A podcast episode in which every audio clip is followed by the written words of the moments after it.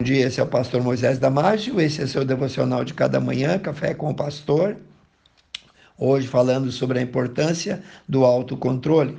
No livro de Salmos, capítulo 1, versículo 1 diz: Bem-aventurado, feliz, feliz o homem que não anda segundo o conselho dos ímpios, nem se detém no caminho dos pecadores, nem se assenta na roda dos escarnecedores.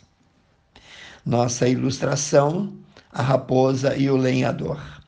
A ilustração de hoje fala sobre a importância, sobre o valor de não tomar decisões precipitadas, decisões seguindo o conselho dos ímpios, conselhos sem analisar o que realmente está ocorrendo, pois pode trazer consequências irreparáveis.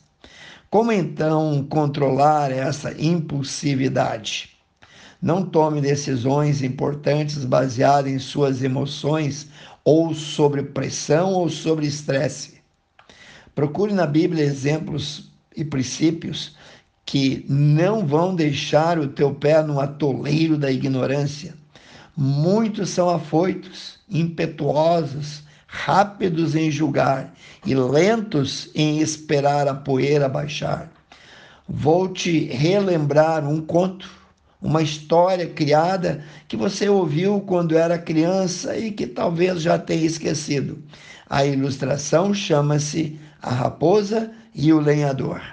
Esta fábula diz que existia um lenhador que acordava às seis horas da manhã e trabalhava o dia inteiro cortando lenha e só parava quando vinha a noite.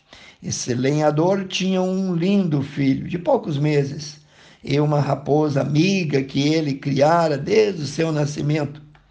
Ele tratava ela como bicho de estimação e de sua total confiança. Todos os dias o lenhador ia trabalhar e deixava a raposa cuidando do seu filho. Todas as noites, ao retornar do trabalho, a raposa ficava feliz com a sua chegada, mas os vizinhos do lenhador alertavam ele constantemente que a raposa era um bicho, um animal selvagem e, portanto, não era confiável.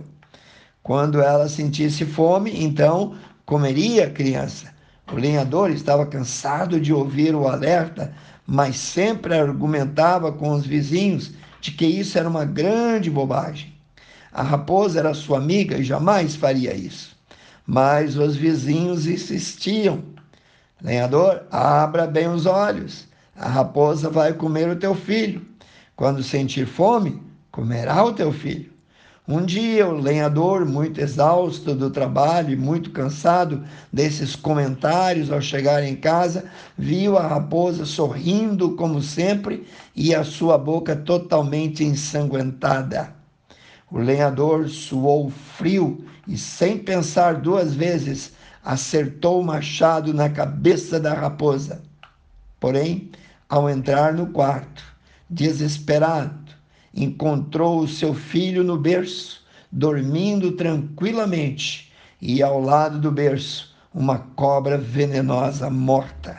Então o lenhador enterrou o machado e a raposa juntos no mesmo buraco. Qual a lição que podemos tirar dessa lenda? Devemos ter muito cuidado para não agir precipitadamente Antes de tomar qualquer decisão, é necessário pensar com calma e analisar todas as consequências de tal ação. Agir impensadamente é agir sem sabedoria. A pessoa que fala pelos cotovelos acaba se atropelando. Então, pese primeiro o que você vai dizer. Reflita antes com sensatez e não seja imprudente não seja leviano e muito cuidado a quem você está dando ouvidos por aí. A raposa cuidava do seu filho todos os dias, mas por causa do comentário dos vizinhos, ao vê-la com a boca ensanguentada, o lenhador não pensou duas vezes em matá-la, pois tinha certeza de que o fato havia acontecido. Mesmo em situações que necessite agir rápido, analise todas as alternativas e situações em sua totalidade. Algumas atitudes impensadas têm consequências trágicas e são irreparáveis. No livro de Provérbios, capítulo 14, versículo 29, diz: O que tarda em irar-se é grande em entendimento mas o que é de espírito impaciente mostra toda a sua loucura. No livro de Tiago, capítulo 1, versículo 5, diz: E se algum de vós tem falta de sabedoria, isto é, de entendimento, peça a Deus, que Ele a todos dá liberalmente, não lançando em rosto, ser-lhe-á dada. Provérbios 3, 6. Reconhece o Senhor em todos os teus caminhos, e ele endireitará as tuas veredas.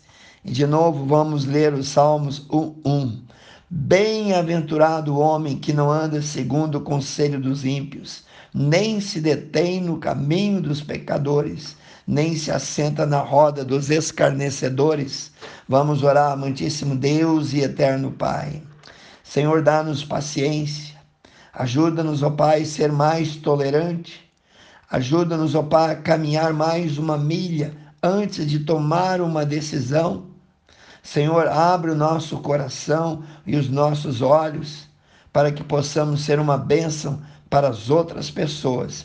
Abençoe cada um que ouviu esse devocional, cada família, cada jovem, amigo, cada irmão. Pai, estenda as tuas mãos, porque tuas mãos têm carinho, têm transformação. Abençoa, peço e oro, no precioso nome do nosso Senhor e Salvador Jesus Cristo.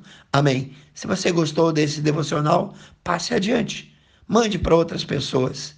E eu te abençoo, meu, meu amado irmão, pedindo que você continue orando por nós. Te vejo no próximo Café com o Pastor.